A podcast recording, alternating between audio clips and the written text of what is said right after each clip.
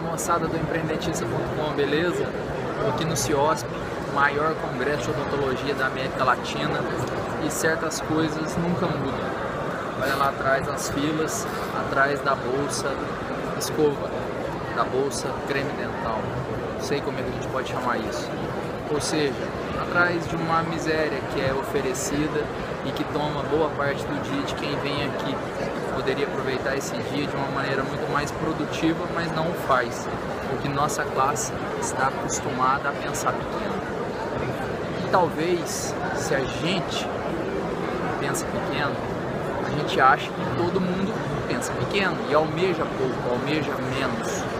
Isso faz com que a gente talvez esteja tratando nossos pacientes de maneira inadequada, oferecendo migalhas, assim como eles oferecem para a gente.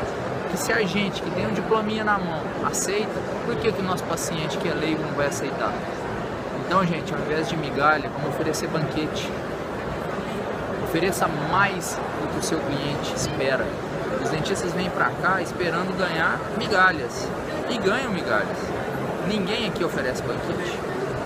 Quando você oferecer banquete no seu consultório, na sua clínica, você vai ver que a expectativa do seu paciente vai ter sido superada e isso vai gerar uma propaganda positiva muito maior, uma fidelização muito maior desse cliente para o seu negócio de odontologia.